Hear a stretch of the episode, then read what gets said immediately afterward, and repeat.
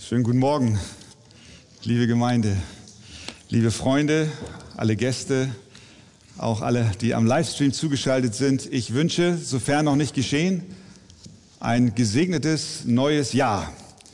Wir hatten, wie George schon sagte, in der vergangenen Woche eine sehr gesegnete Gebetszeit und am äh, Montag, da war der Neujahrsgottesdienst.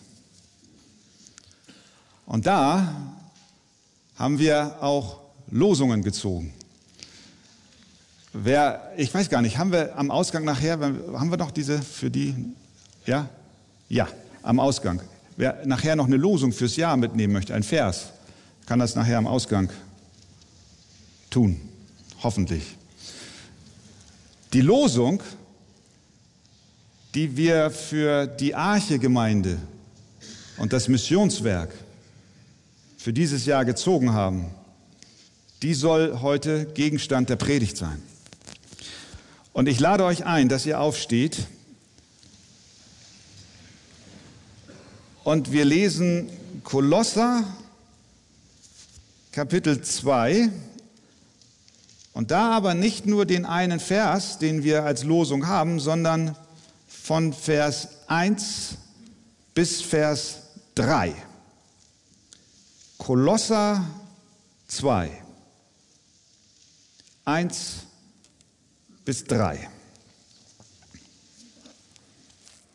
Ich will aber, dass ihr wisst, welch großen Kampf ich habe um euch und um die in Laodicea und um alle, die mich nicht von Angesicht gesehen haben, damit ihre Herzen ermutigt werden, in Liebe zusammengeschlossen und mit völliger Gewissheit im Verständnis bereichert werden, zur Erkenntnis des Geheimnisses Gottes, des Vaters und des Christus in welchem alle Schätze der Weisheit und der Erkenntnis verborgen sind. Amen. Nehmt doch gerne Platz.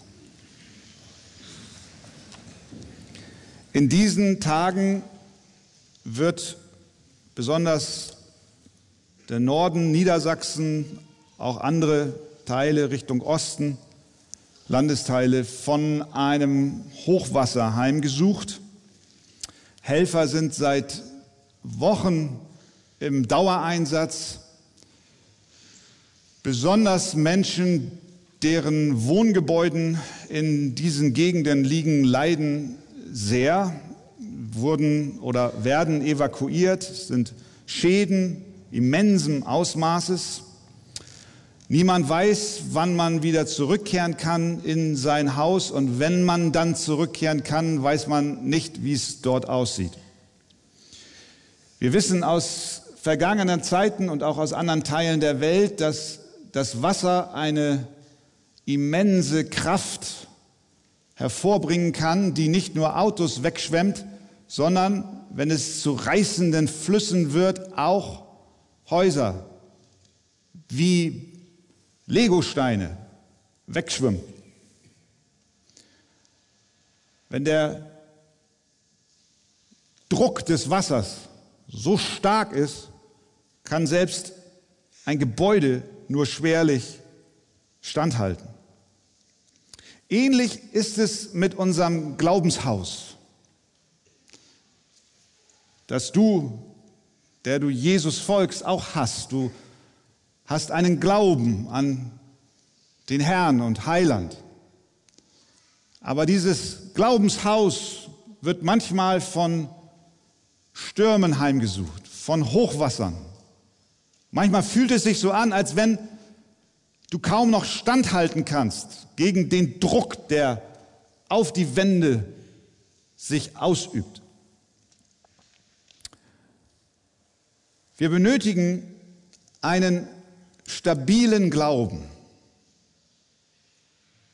der sich nicht beirren lässt, weder von Stimmen von außen noch von Stimmen in unserem Herzen, die eventuell in Zweifel ziehen, ob das, was ich glaube, denn überhaupt richtig ist, wenn ich mir meine Umstände ansehe.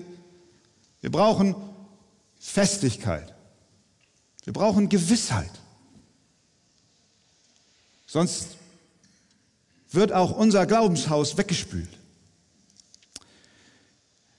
Die Jahreslosung, die wir am 1. Januar gezogen haben, ist der dritte Vers unseres Abschnitts. In Christus sind alle Schätze der Weisheit und der Erkenntnis verborgen. Dies ist eine überwältigende Wahrheit, die ausdrückt, dass wir alles Wissen, alle Gelehrtheit, jede Offenbarung und Erkenntnis Gottes in Jesus finden. Diesen Schatz gilt es auch im neuen Jahr zu suchen. Doch bevor wir uns diesen dritten Vers ansehen, wollen wir uns ihn im Kontext anschauen und auch die beiden vorherigen Verse mit einbeziehen.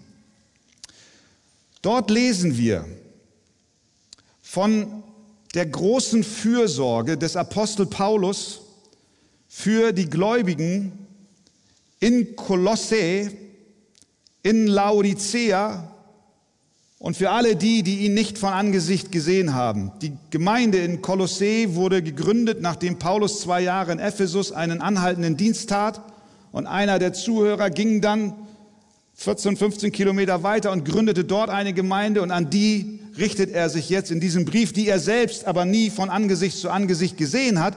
Und trotzdem hat er eine Bürde für sie.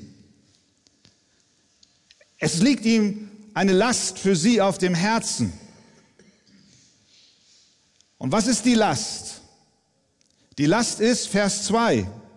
Er wünscht, dass sie mit völliger Gewissheit im Verständnis bereichert werden.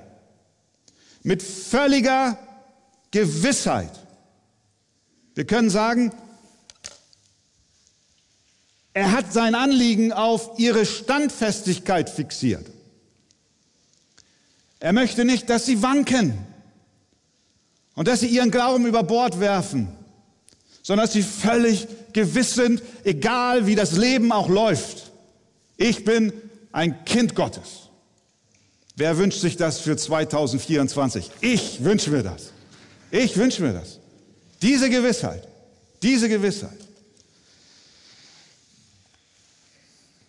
Er wünscht sich, dass sie standhaft und fest im Glauben sind, dass ihr geistliches Haus bei Flut und Sturm keinen Schaden nimmt. So, jetzt die Frage. Wie gelangen wir, oder was sagt uns Paulus, wie gelangen die Kolosser zu solch einer Standfestigkeit? Ich habe drei Punkte. Erstens, eine Gewissheit durch Gebet. Er ringt so sehr um ihre Standfestigkeit, dass es wie eine Last auf seinem Herzen liegt. Das wird in Vers 1 so pointiert von ihm ausgedrückt, getrieben durch den Heiligen Geist.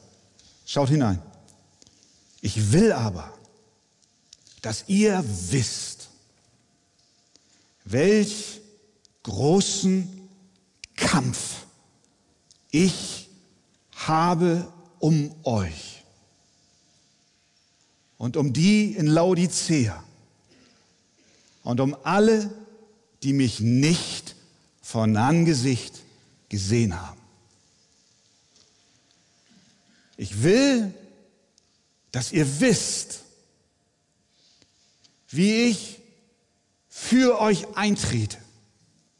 Er hat einen großen inneren Kampf um seine Geschwister im Glauben. Er fühlt, als sei er in einem Gefecht. Er ringt um die Festigkeit des Glaubens seiner Geschwister. Und dies empfand er als äußerst notwendig. Und das war auch notwendig. In Kolossee gab es eine Vielzahl von Irrlehrern. Wenn ihr den Brief lest, immer wieder nimmt er Bezug darauf. Eine Vielzahl von Irrlehrern, die die Gemeinde versuchten zu unterwandern. Sie versuchten die Christen für heidnisch-gnostisches Gedankengut zu gewinnen. Das war eine sehr große Gefahr für die Stabilität des Glaubenshauses seiner Geschwister. Erst drückt der Sturm nur leicht. Das Wasser steigt sachte und sanft. Aber wenn ihm nicht Einhalt, wenn ihm nicht Einhalt geboten wird, dann entwickelt sich daraus ein reißender Strom. Und er fühlte die Verpflichtung und diesen inneren Kampf. Ich muss meine Geschwister vor der Flut bewahren. Paulus hatte viele Schlachten für das Evangelium zu schlagen. Er war im Gefängnis, er hatte körperliche Leiden, er wäre beinahe gelyncht worden, er war schiffbrüchig, er wurde geschlagen, gesteinigt und er war oft am Rande des Todes. Er hatte auch psychische Kämpfe. Zu den Korinthern kam er, wie er schreibt, in Schwachheit und mit viel Furcht und Zittern. Aber über all diesen Kämpfen lag ein größerer Kampf. Und das war der Kampf um die Festigkeit seiner Glaubensgenossen. Es war der Kampf, den er kämpfte als Apostel und Hirte. Es war der Kampf gegen falsche Lehrer. Er zog in die Schlacht. Er bäumte sich gegen Bedrohungen von innen und außen auf. Er konnte und wollte nicht tatenlos zusehen, wie seine Geschwister ihre Heilsgewissheit durch Zweifel, durch Irrlehren oder schwierige Lebensumständen verlieren. Und dies tat er nicht, weil er als Gelehrter auftreten wollte, um, um sich gegen Irrlehrer zu positionieren und, und seinen Namen einen besseren Ruf zu machen. Das tat er aus Liebe zu den Menschen. Und so rang der Apostel mit Gott um die Festigkeit der Christen. Es war ein geistlicher Kampf, eine große Bürde, eine hohe Priorität. Er ringt darum, nochmal Vers 2, dass ihre Herzen ermutigt werden, in Liebe zusammengeschlossen und dass sie mit völliger Gewissheit im Verständnis bereichert werden. Was war das für ein Kampf? Fuhr er hin, stellte die Irrlehrer zur Rede und schlug sie? Es war kein Kampf mit Waffen. Es war vor allen Dingen ein Kampf des Gebets. In Kapitel 1 macht er das deutlich. Vers 9 und folgende. Deshalb schreibt er gleich zu Beginn seines Briefes an Sie, hören wir auch seit dem Tag, da wir es vernommen haben, nicht auf, für euch zu beten und zu bitten. Wofür? Dass ihr erfüllt werdet mit der Erkenntnis seines Willens in aller geistlichen Weisheit und Einsicht Sein Kampf war ein Kampf des Gebets. Sein Kampf war Flehen um den Schutz der Gläubigen. Sein Kampf war kein Kampf im Fleisch und Blut, sondern im Geist und in der Wahrheit. Auf den Knien kämpfte er für seine Glaubensgeschwister. Diesen Kampf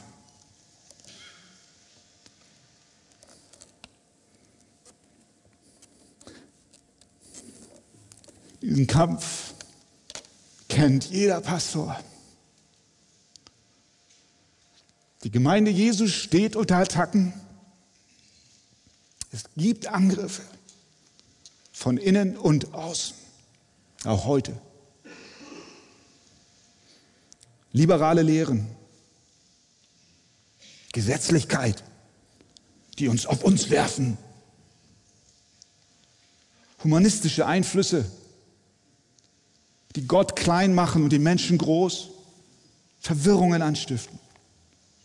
Charismatische Extrempositionen, die die Leute verwirren, die nicht aus der Schrift kommen. Von allen Seiten werden, wird an den Glaubenshäusern der Kinder Gottes gerüttelt und geschüttelt. Natürlich auch von außen. Spott, Hohn, Bedrängnis, Verfolgung, Ausgrenzung. Und dann will der Böse auch noch die Glaubensgewissheit der Kinder Gottes rauben, indem sie durch Täler gehen und ihre Reaktion hervorruft, wo ist Gott? Und er gibt Stoff und Saures. Ob du als Pastor, aber nicht nur als Pastor, als Ältester, als Hauskreisleiter, als Jugendleiter, als Rangerleiter, als Kinderdienst, Gruppenleiter, als Eltern Verantwortung spürst für die dir anvertrauten Kinder, Menschen, dann weißt du, es ist ein Kampf. Es ist eine Herausforderung. Paulus nahm sie an mit ganzer Hingabe.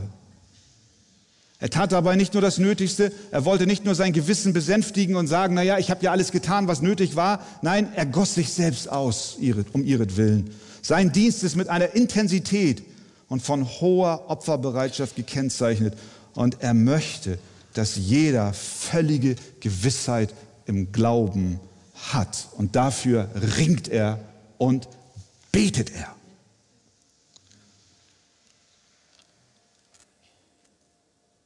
Ich will aber, dass ihr wisst, welch großen Kampf ich habe. Dass die Kolosser standhaft sind, liegt auch am Gebet ihres Hirten. Und so auch bei uns. Gemeinde, lasst uns beten für die Standhaftigkeit unserer Geschwister im Glauben. Amen.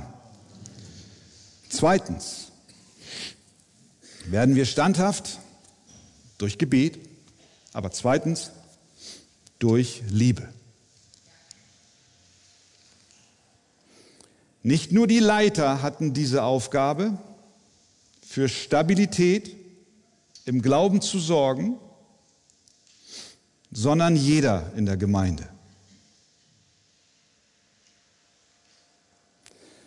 Wir können auch sagen, Glaubensgewissheit ist ein Gemeinschaftsprojekt.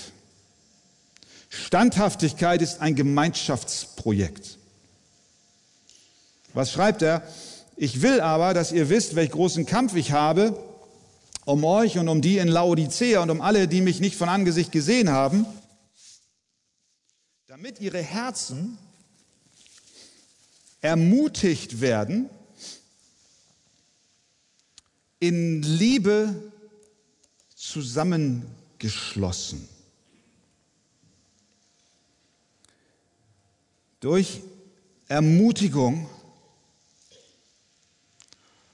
und Zusammenschluss bekommen wir Gewissheit des Glaubens. Nun, Ermutigung bedeutet nicht oder sagen wir nicht nur ein Schulterklopfen mit dem Spruch, du machst das schon. Das ist nett, aber biblische Ermutigung geht tiefer. Ermutigung heißt bewusst den Weg neben jemanden zu gehen, ihn auf seiner Pilgerschaft und Pilgerreise zu stärken. Ganze Strecken bei ihm zu sein, ihm Wasser zu reichen, wenn er durstig ist, ihm das lebendige Brot zu geben, wenn er in Zweifel gerät. Danke. Äh, ihn, ihn, ihn, äh, Dankeschön. Guter Punkt. Na gut, wenn du es schon bringst, dann benutze ich es auch. Also ich drehe mal um. Es bedeutet, Ermutigung bedeutet, jemanden auf der Pilgerreise zu begleiten, neben ihm zu gehen, Wasser zu reichen, Brot zu reichen. Wenn er dabei ist zu straucheln, auch seine Last des Rucksackes, den er mit sich hat, zu tragen.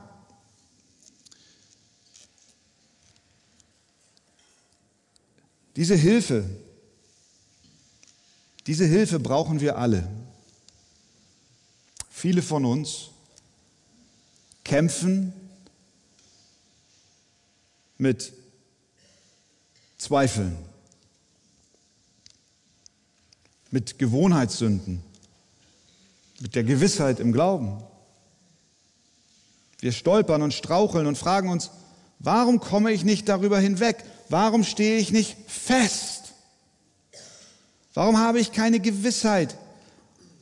Und leider bemerken wir oft viel zu selten, dass Gottes Teil der Lösung, Teil seines Heilsmittels, das Leben in der Gemeinde ist. Hier, hier sind unsere Herzen zusammengebunden in Liebe.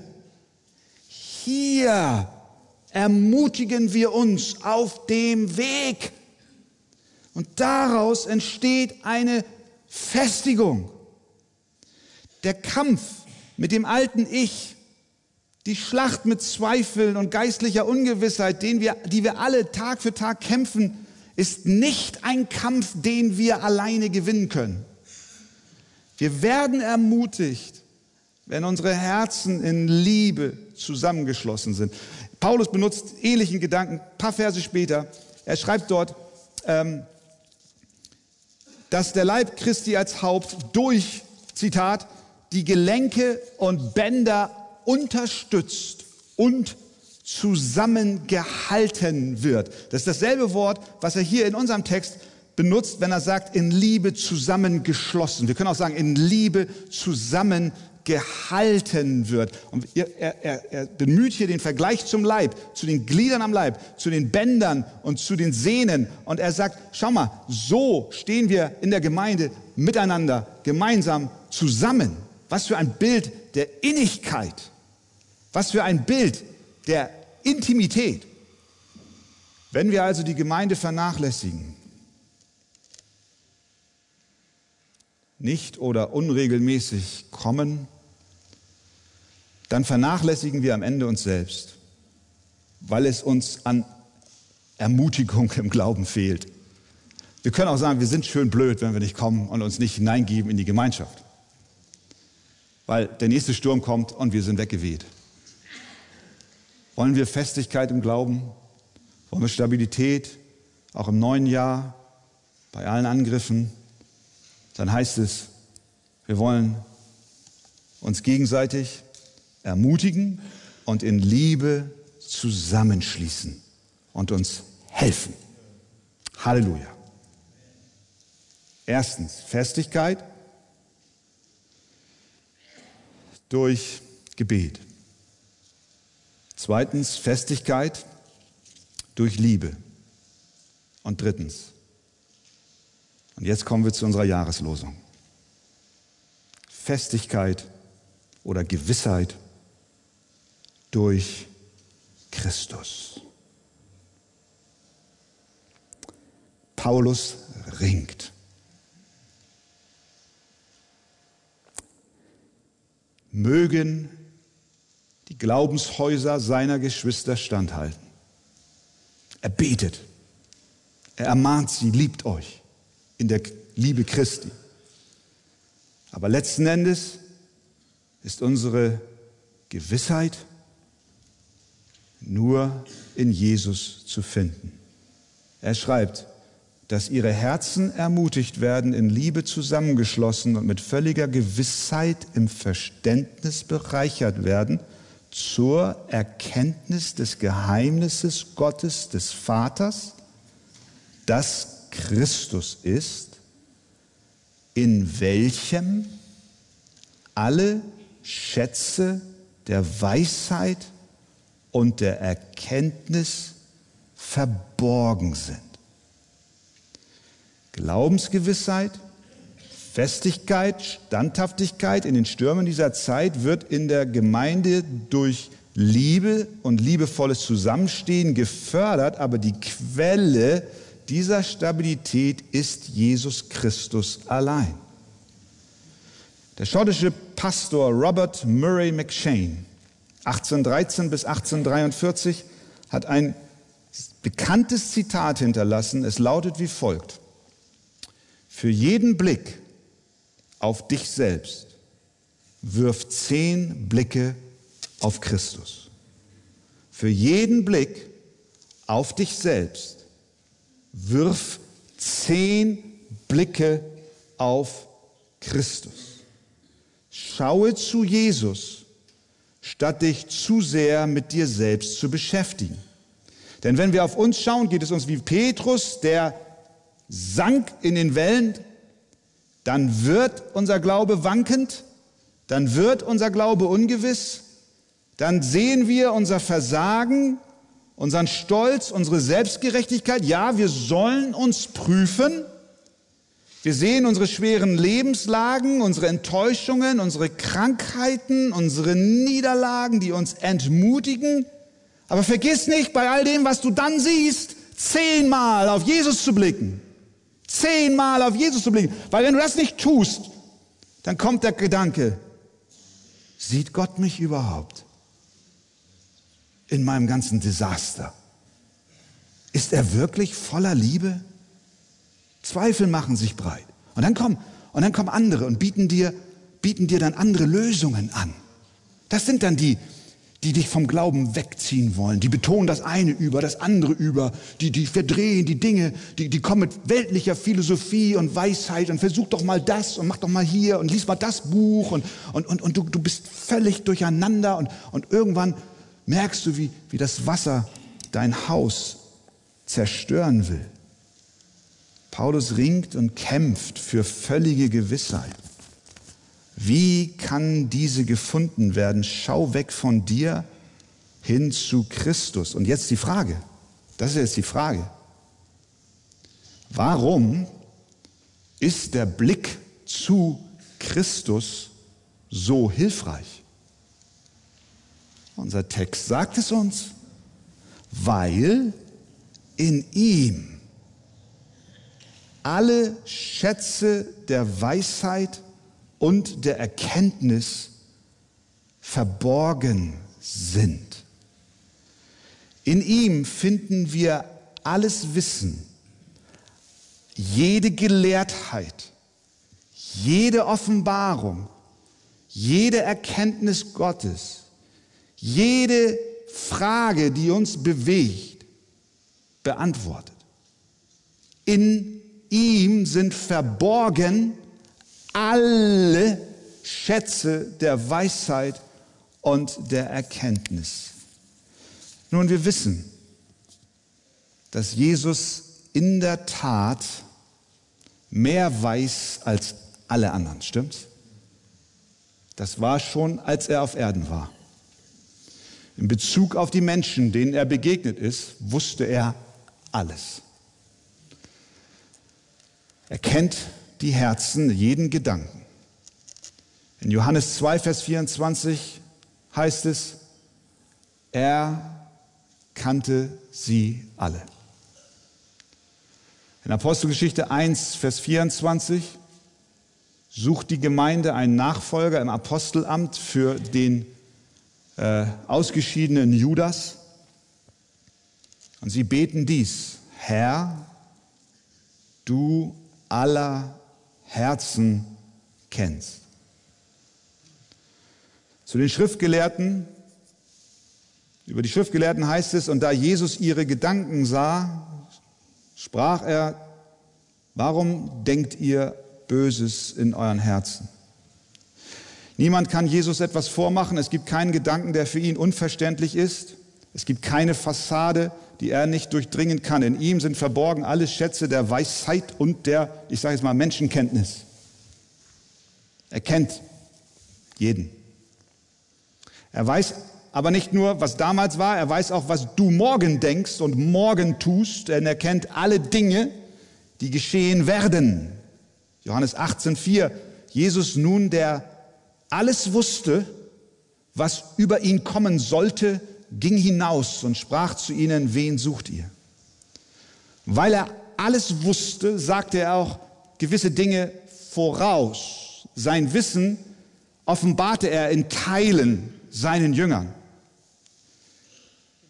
Ähm, Johannes 6, Vers 63. Er sagt zu ihnen, aber es sind etliche unter euch, die nicht glauben. Denn Jesus wusste von Anfang an, wer die waren, die nicht, die nicht glaubten und wer ihn verraten würde.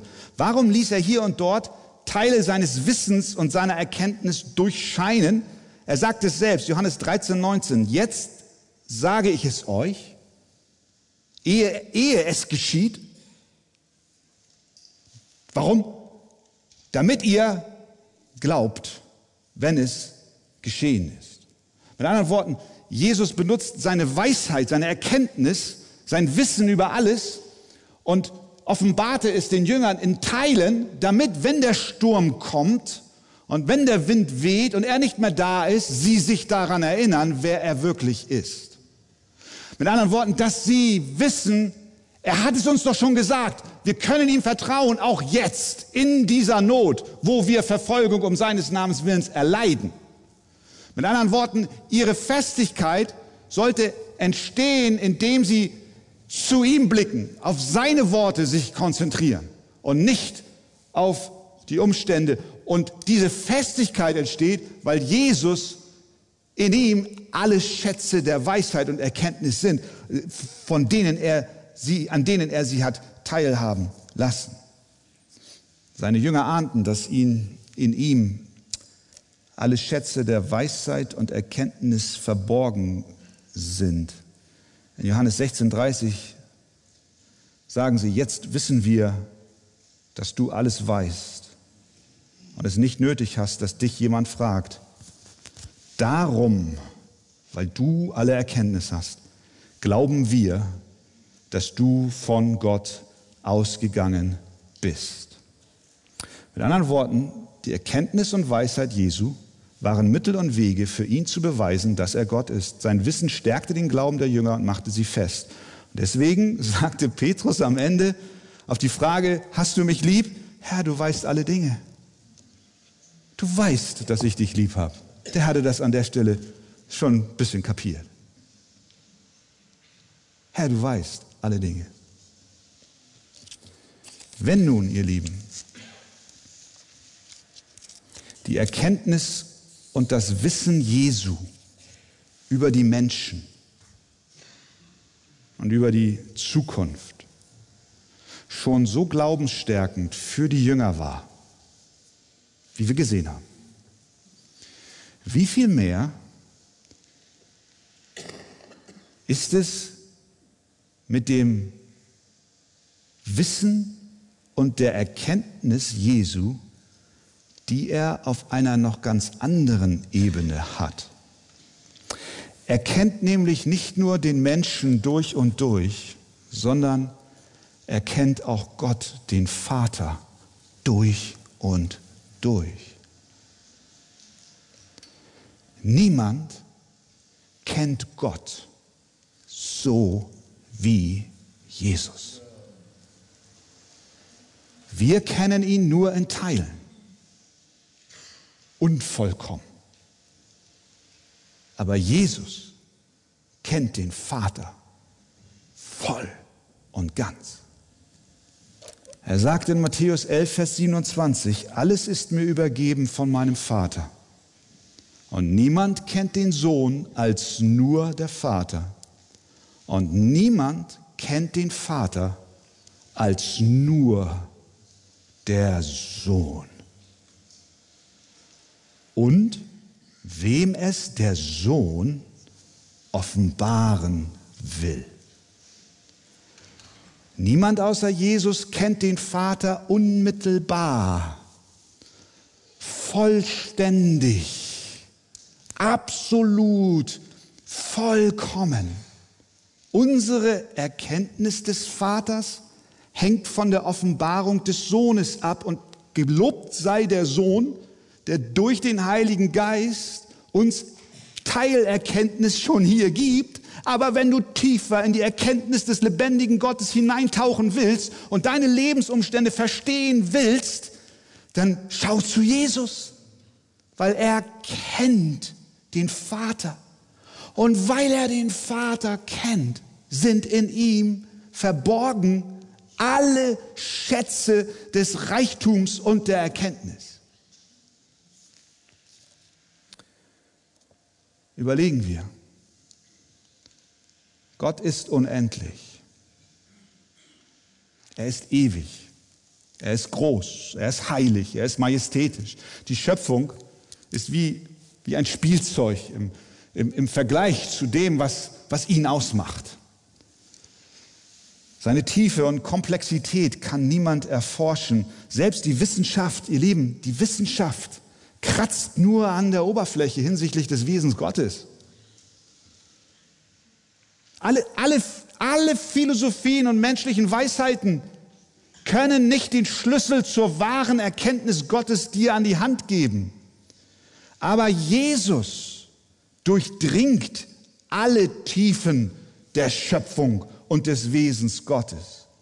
Gott ist unendlich. Wenn Jesus also den Vater kennt, wie ihn kein anderer kennt, und der Vater unendlich ist, dann bedeutet es, dass Jesus unendliches Wissen hat. Und wenn das für die Jünger bereits glaubensstärkend war, dass Jesus die Herzen der Menschen kennt, das war für sie glaubensstärkend. Wie viel mehr, das ist meine Frage, wie viel mehr muss unser Glaube gestärkt sein in dem Wissen, dass Jesus den Vater kennt? Ich finde das stark. Also ich weiß gar nicht, ihr sitzt da so und guckt mich an. Jesus kennt den Vater.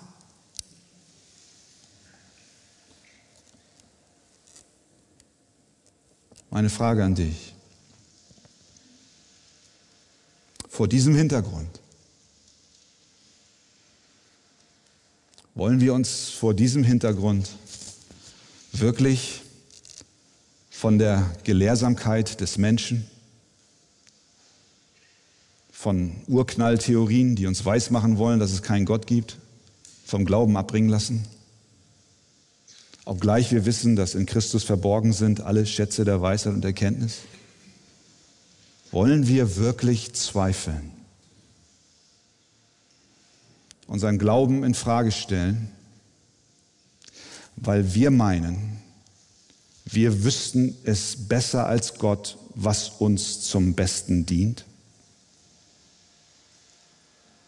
Wer sind wir vor der Unendlichkeit Gottes?